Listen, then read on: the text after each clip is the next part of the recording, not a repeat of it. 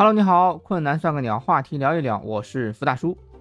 最近啊，斯里兰卡的局势闯进了我们的视野，国家宣布破产，大量的抗议者闯入总统府，抗议者们轮流到总统的桌子上坐坐，到总统的健身房里去玩一玩，到总统的游泳池里去游一游，继而总统宣布辞职，让我惊叹啊，这就像是书本里看到的农民起义，起义军攻破皇城，到金銮殿里逛一逛。龙椅上坐一坐，让我不禁纳闷啊，这现代社会怎么还能发生农民起义啊？斯里兰卡这是在弄啥？我们一起来看看今天的话题：斯里兰卡要啥没啥。让我们来看一看斯里兰卡到底发生了啥，弄成这样是为啥？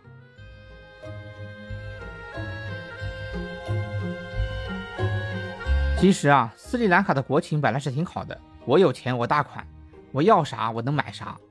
但是它现在出问题呢，是出在了粮食和能源上，粮价飞涨，能源紧张，没电没油。在粮食方面，其实斯里兰卡的地有很多，可以耕种的土地也有很多。两千万人口，粮食自给率能达到百分之八十，百分之八十是一个很高的数据了。我们目前我们中国的国家的粮食自给率是百分之六十五点八，斯里兰卡百分之二十靠进口。但是啊，它这百分之二十是完全为城市人口，两千万人口里面四百四十万的城市人口完全靠进口粮食，靠进口。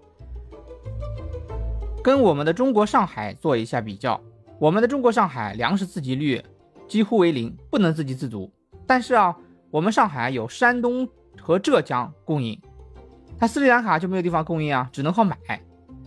并且最近啊，斯里兰卡开始在城市的周围。注重高附加值农业，农民都去种可以赚钱的植物了，没有人种地了，所以导致粮价再次上涨。尤其最近这个国际形势，粮食上涨，这就让我想起了郁金香的故事。当年在17世纪，欧洲，荷兰是世界一流国家，全球霸主。但是啊，荷兰这个国家被其他国家给摆了一道，有很多国家去蛊惑荷兰人去种郁金香，当时去炒作郁金香，郁金香的价格很高。高到什么程度呢？贵族小姐的嫁妆是一株郁金香，到这种程度，所以呢，导致农民也跟风不种粮食了，去种郁金香，然后赚了钱去买粮食，导致粮食紧缺，社会动荡，最后啊，荷兰跌落神坛，变为二流国家。其实，在能源方面，斯里兰卡的基础也是不错，风力、水力还有光伏的基础都很不错，但是啊。斯里兰卡的政府打错了算盘，他们算了一笔账，煤电一度十五卢比，光电一度二十三卢比。那我为什么不去买便宜的呢？于是啊，他就向别的国家买煤，向三个国家买煤：澳大利亚、俄罗斯、中国。本来是挺好的，用煤电省钱。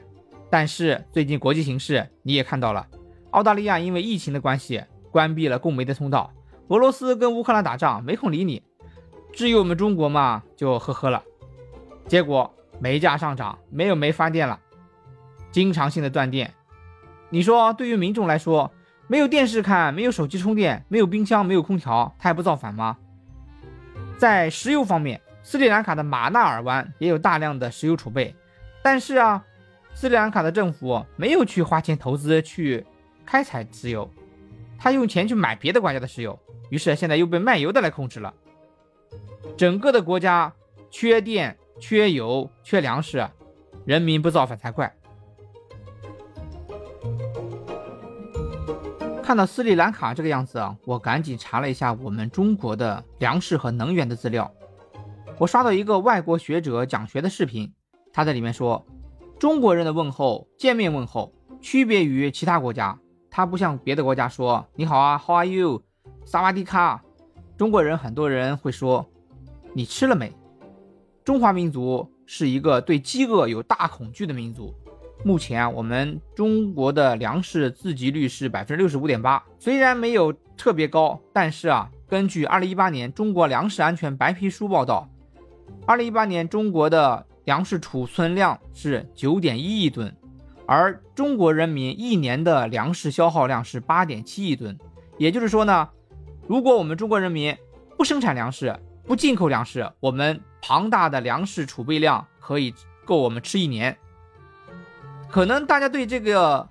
数字没有概念。你如果考虑到我们庞大的人口基数，就可以想象出来，不生产不进口吃一年是何其庞大的数字。所以啊，有外国的学者宣称，你们中国囤了我们世界整个一半的粮食。现在我们中国是一个农业大国，又因为杂交水稻的推广，我们现在目前手中有粮，心中不慌。在能源方面，我们国家也推行了很多大的项目，比如西气东输、南电北调。沿海的风电项目、城镇的光伏项目，在我所在的长江三角洲地区，基本上工厂的屋顶上都装满了光伏，并且啊，现在在乡村里还有大量的优惠来推广这个光伏。据国家能源局预计，今年新增新能源重点项目将带动太阳能发电、陆上风电计划投资额同比增长百分之二百零二点六，百分之十三点三。油气储运设施计划投资额同比增长百分之五十一点五。随着重大能源项目的推进，我国现代能源体系加速构建，为经济社会的高质量发展提供了支撑。其实啊，我们也有过像斯里兰卡这样类似的教训。当年大飞机开发研发运时，我们就中了外国人的奸计。外国人说：“我低价把飞机卖给你啊，我把生产线免费租给你啊。”我们当时的一些领导人就认为，哎，造不如买，买不如租，结果就导致我们大飞机研制几十年停滞。现在啊，任凭人家波音和空客涨价，但是啊，我们痛定思痛，又重新开始了大飞机的研发项目。目前 C 九幺九和运十已经上天了，这一个教训其实我们吃的也不亏，让我们知道了自强自立的重要性。